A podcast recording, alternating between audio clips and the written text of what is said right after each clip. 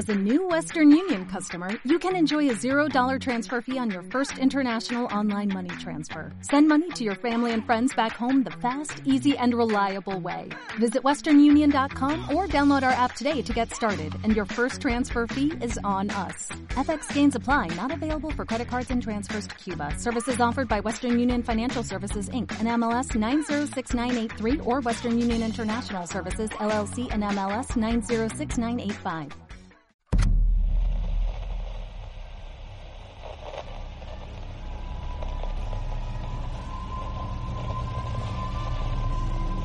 Siquiera el motivo hubiese sido algo grave. Pero no. La discusión surgió porque un cuidacoches reclamó otro la propina de dos pesos por el cuidado de un auto. Las peleas o malentendidos de siempre. Solo que en esta ocasión el entredicho tomó ribetes inimaginables con golpes, puñetazos y un cliente muerto que nada tenía que ver en el problema.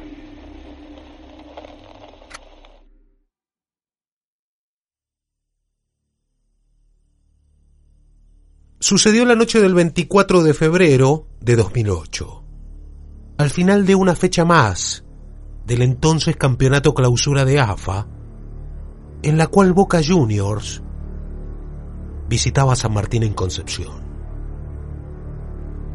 Por esos días San Juan estaba convulsionado, como suele ocurrir con cualquier provincia del interior ante la visita de un club grande. Había mucha gente y algunos no tuvieron la suerte de entrar a la cancha pero de todas maneras se quedaron a disfrutar en las inmediaciones del estadio. Como Carlos Horacio Arevalo, Mauricio Janabel y Juan Manrique, que se arrimaron a escuchar el partido por radio en el carro choripanero de su amigo Alberto Emilio Arce, en un puesto que estaba sobre calle San Lorenzo, cerca de Tucumán. Allí también trabajaban cuidando coches. Lo mismo que Jorge Hipólito Miranda y sus hijos Ángel y Jorge Andrés, que también vendían choripanes metros al oeste en otro carro. Los simpatizantes empezaron a abandonar el estadio pasadas las 22 horas. Entre ellos, un hombre que se subió a su auto Chevrolet y le entregó dos pesos de propina a Arce. Y por detrás apareció Ángel Miranda, que ofuscado reprochó a Arce que ese auto estaba en su zona. Y le dijo, ¿sabes quién soy yo? Reclamándole que esa plata le pertenecía. Arce que no quiso tener problemas, le ofreció entregarle el dinero. Y el joven para ese entonces estaba tan furioso que se lo rechazó. En el momento menos pensado, aparecieron su padre Hipólito Miranda y su hermano Andrés, que ya venían con un hierro y con cuchillos en las manos. Arce recibió un golpe en la frente y quedó desorientado. Janabel, Arevalo y Manrique vieron el tumulto y cómo le pegaban a su amigo choripanero y salieron en su defensa, tratando de parar a los Miranda. Pero eso fue como echar más leña al fuego, porque los otros emprendieron contra ellos. El primero que la ligó fue Mauricio Hanabel, con un fierrazo en la boca.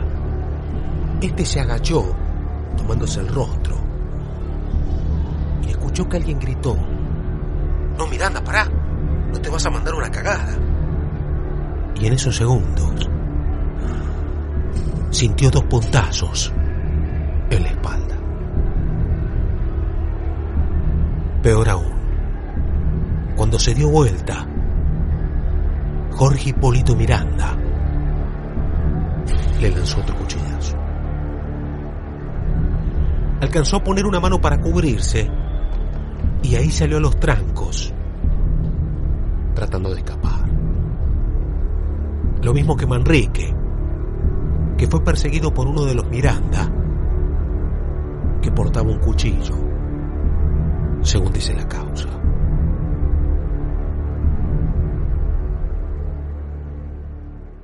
En todo el desbande, Carlos Arevalo quedó en el medio. Los Miranda, que estaban como locos, no se las perdonaron.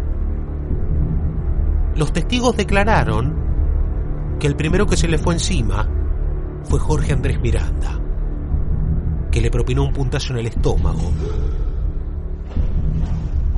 e hizo que cayera en la calle.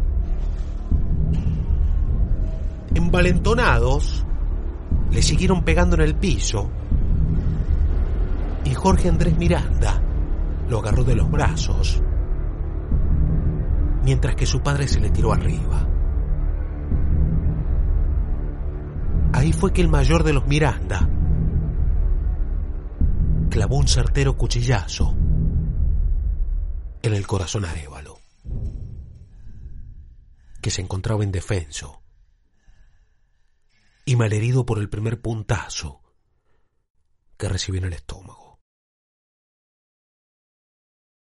Muchas fueron las personas que presenciaron la tremenda escena. Incluso observaron cuando los Miranda dispararon en distintas direcciones.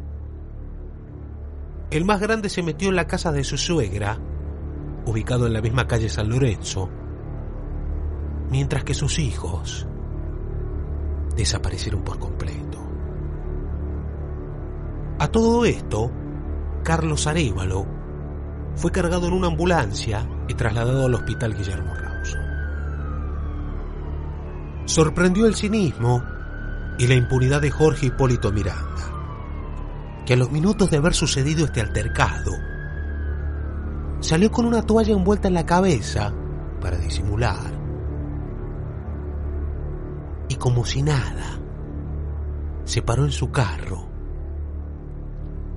a vender choripanes. Quizás creyó que iba a pasar desapercibido o que nadie lo reconocería. Pero el revuelo ya era grande y había llegado la policía. La actitud de Miranda padre causó indignación entre los ocasionales testigos.